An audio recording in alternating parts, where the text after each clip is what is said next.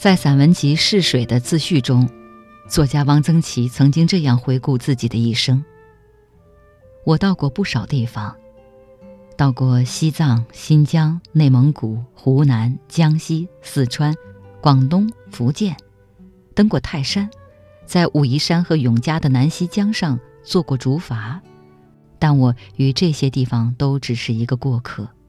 虽然这些地方的山水人情也曾流入我的思想，毕竟只是过眼烟云。我在这个世界走来走去，已经走了七十三年，我还能走得多远，多久？汪曾祺研究学者、作家苏北说：“汪曾祺比我们很多人都走得远，他的文字走得更远、更久。”当身体无法亲临远方的时候，我们可以翻开汪曾祺的游记，比如这本《旅途杂记》，让心灵前往那些我们向往的时空，欣赏遥远却又永恒的风景。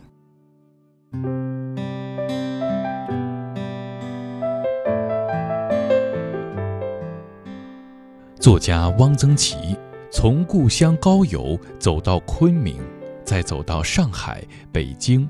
武汉和张家口，一生各种行旅，足迹几乎遍及中国。他的游记散文看似清扫淡抹，实则别有用意。本期轻阅读，翻开《汪曾祺别集之旅途杂记》，跟着汪曾祺的脚步，去到更远、更久的地方。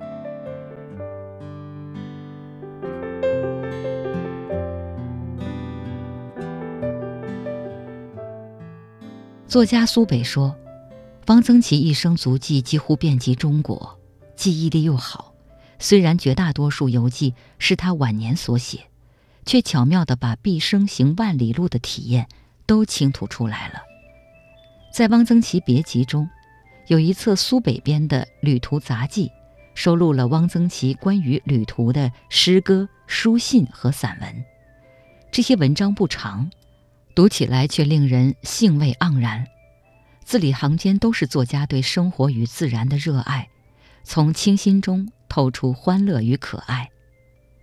你喜欢的旅行状态是什么样的？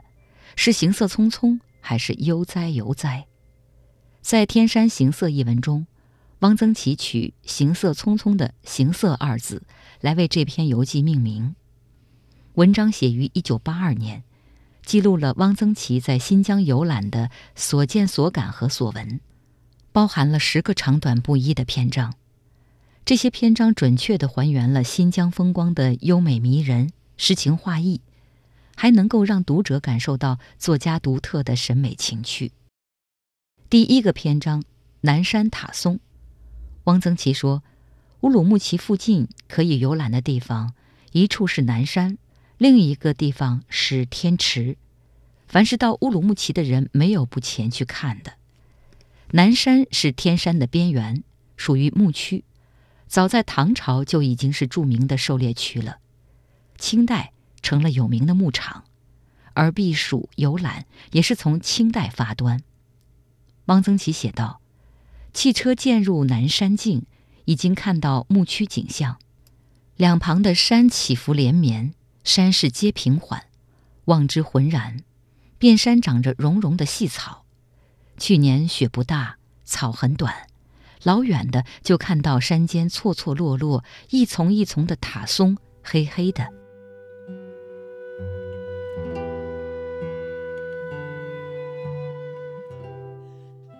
久居城市中，人们看到的花草树木，都是城市景观的一部分，是有人精心照顾料理的。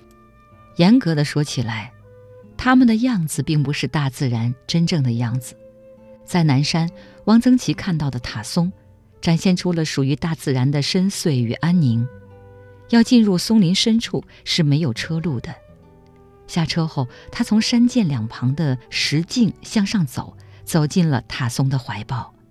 他写道：“塔松极干净，叶片片片如新式，无一枯枝。”颜色蓝绿，空气也极干净，我们借草倚树吃西瓜，起身时衣裤上都沾了松枝。读到这里，我们虽然没有亲临塔松林，却仿佛也闻到了那种清新纯净的气味，感受到了松林里的洁净与清凉。树木能够调节气候，保持生态平衡，这在南山的塔松林表现得很直观。新疆的雨量很少，空气很干燥，南山的雨稍稍多一些。本地人说，一块帽子大的云也能下一阵雨。虽然如此，南山还是干燥的。可是，毕竟是有水了，有水就有生命。顽强的塔松就靠着这些珍贵的降水长起来了。汪曾祺写道：“一棵棵塔松密密地长起来了，就靠了去年的雪和那么一点雨。塔松林中草很茂盛，花很多，树下可以见到蘑菇，蘑菇大如掌，洁白细嫩。”塔松带来了湿润，带来了一片羽翼。树是雨。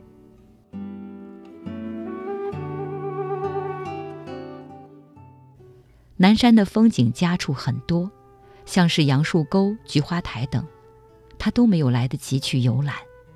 这趟南山之旅是行色匆匆，却也是别有情味，满纸苍翠清芬，雨润生机，令人印象深刻。写作之外，汪曾祺还喜欢做饭和画画。不过到了新疆，看了天山，他惊叹天山大气磅礴、大刀阔斧，更感叹一个国画家到新疆来画天山，可以说是毫无办法。他写道：“所有一切皴法，大小斧劈、披麻、解锁、牛毛、豆瓣，通通用不上。天山风化层很厚。”石骨深藏在沙砾泥土之中，表面平平浑浑，不见棱角。一个大山头只有阴阳明暗几个面，没有任何琐碎的笔触。天山无奇峰，无陡壁悬崖，无流泉瀑布，无亭台楼阁，而且没有一棵树，树都在山里。画国画者以树为山之目，天山无树。就是一大片一大片紫褐色的、光秃秃的、裸露的干山，国画家没了辙了。最高明的画家画天山，也许都比不上我们自己用眼睛、用心去看一看。汪曾祺看见的景象是：自乌鲁木齐至伊犁，无处不见天山，天山绵延不绝，无尽无休，其长不知几千里也。天山是雄伟的。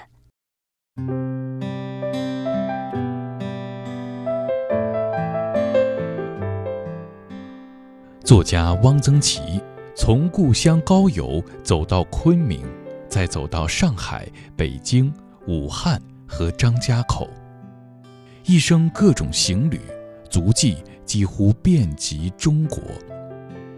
他的游记散文看似清扫淡抹，实则别有用意。本期轻阅读，翻开《汪曾祺别集之旅途杂记》，跟着汪曾祺的脚步，去到更远、更久的地方。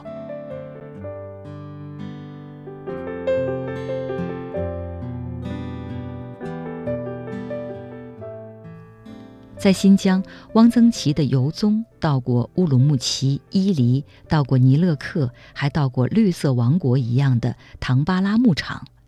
他见过苏公塔，还穿越大戈壁，参观坎儿井，到过吐鲁番和火焰山。这一趟旅行中，给人以神秘印象的，当属赛里木湖和果子沟。在天山行色中，汪曾祺专门写了一个篇章。赛里木湖果子沟记录了这趟旅行中的可遇而不可求，令读者仿佛也进入了这趟充满意外惊喜的旅程。从乌鲁木齐去往伊犁的路上，汪曾祺就期待着看到赛里木湖和果子沟，因为乌鲁木齐人交口称赞这两个地方。他们说赛里木湖湖水很蓝，果子沟要是春天去，满山都是野苹果花。汪曾祺坐的车子到达赛里木湖的时候，雨下得正大，呈现在作家眼前的赛里木湖水不是蓝的，而是铁灰色的。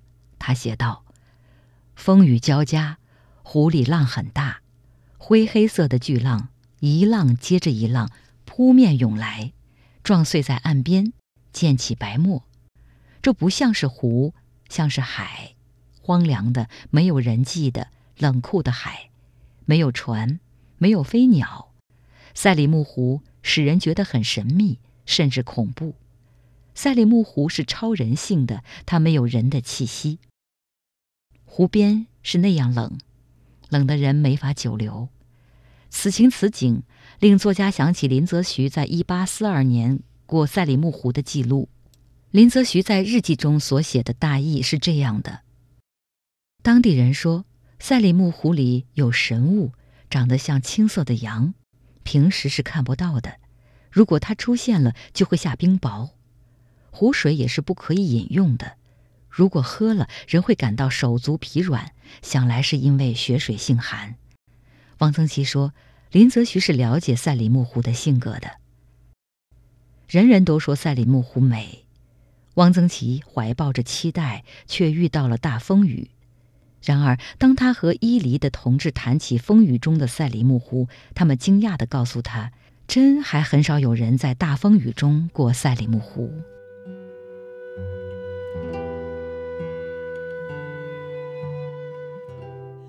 赛里木湖正南就是果子沟，车到果子沟，雨停了。虽然汪曾祺到果子沟的季节没有满山蜜雪一样的林禽繁花，但是果子沟给他留下了非常美的印象。在文中，他如工笔细绘一般，书写着意料之外的美景。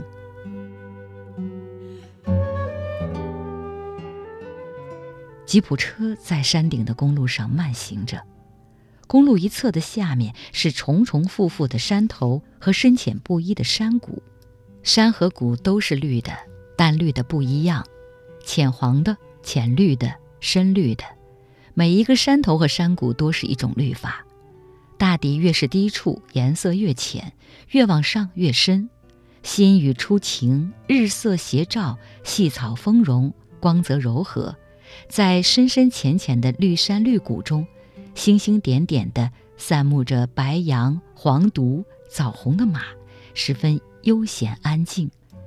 迎面陡峭的高山上，密密地矗立着高大的云山，一缕一缕白云从黑色的云山间飞出，这是一个仙境。我到过很多地方，从来没有觉得什么地方是仙境。到了这儿，我蓦然想起了这两个字。我觉得这里该出现一个小小的仙女。穿着雪白的纱衣，披散着头发，手里拿一根细长的牧羊杖，赤着脚唱着歌，歌声悠远，回绕在山谷之间。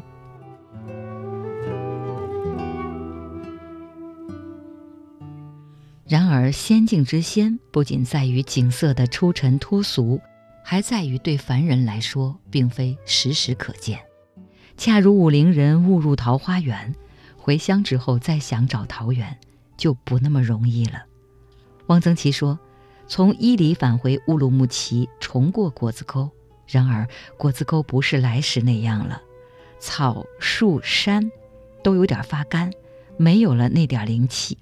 他不再觉得这里是一个仙境了，于是感慨道：‘旅游也要碰运气。我们在大风雨中过赛里木，雨后看果子沟。’”皆可遇而不可求。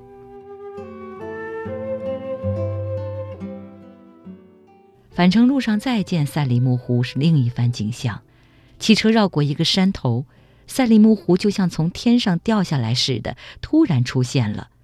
汪曾祺在文中一连惊呼了好几个“真蓝”，他写道：“我见过不少蓝色的水，春水碧玉蓝的西湖。”比似春纯碧不输的嘉陵江，还有最近看过的博格达雪山下的天池，都不似赛里木湖这样的蓝，蓝的奇怪，蓝的不近情理，蓝的就像绘画颜料里的普鲁士蓝，而且是没有化开的。湖面无风，水纹细如鱼鳞，天容云影倒映其中，发宝时光，湖色略有深浅，然而一望皆蓝。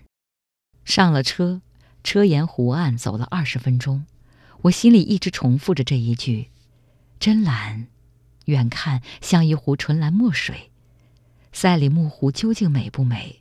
我简直说不上来。我只是觉得真蓝，我顾不上有别的感觉，只有一个感觉：蓝。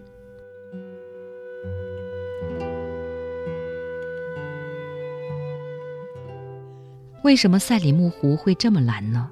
有人说是因为湖水太深。赛里木湖湖面海拔超过两千米，最大水深九十二米，平均水深四十六点四米。汪曾祺感叹说：“真是不可思议。”赛里木湖有一个古老的名字——静海，干净的静，大海的海。这个名字可谓形神兼备。赛里木是什么意思呢？汪曾祺解释说。这是一个突厥语的词语，意思是祝福平安。突厥的旅人到了这里，都要对着湖水说一声“赛里木”。于是他想，为什么要说一声“赛里木”？是出于欣喜，还是出于敬畏？汪曾祺没有给出答案，只是写道：“赛里木湖是神秘的。”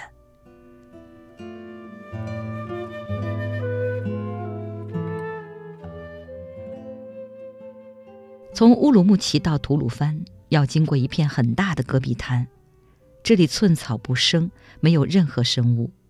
王曾祺觉得真像是到了一个什么别的星球上。这一路上，他见到过很多次戈壁幻影，远看一片湖泊，走近了却什么都没有。这样的幻影曾经欺骗了很多干渴的旅人。于是他想，人怎么能通过这样的地方呢？他们为什么要通过这样的地方？他们要去干什么？不能不想起张骞，想起班超，想起玄奘法师，这都是了不起的人。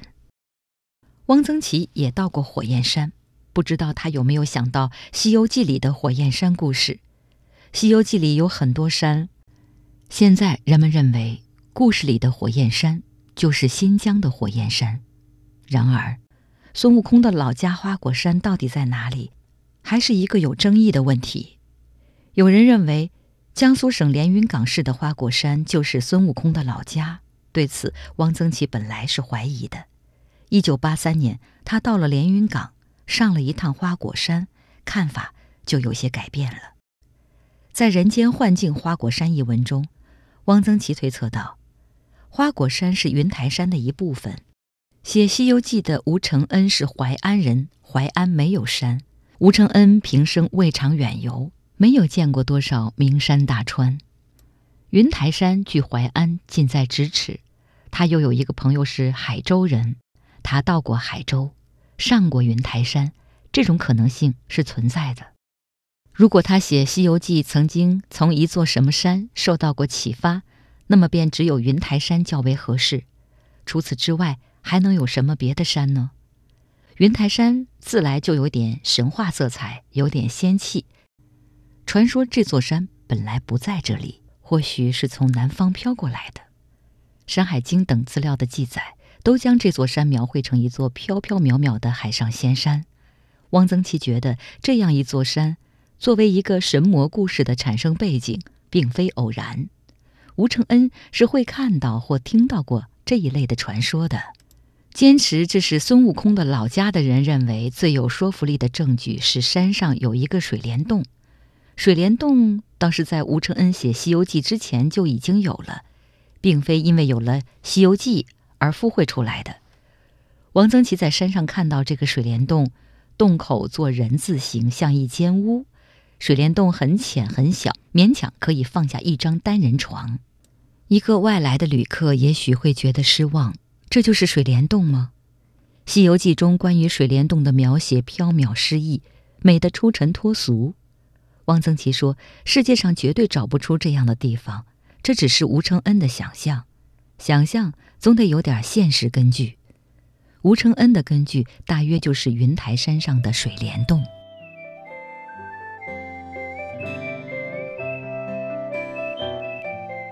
以上是今天轻阅读为大家带来的《汪曾祺别集·旅途杂记》编辑丁旭，主播周薇，感谢各位的收听，期待下期再会。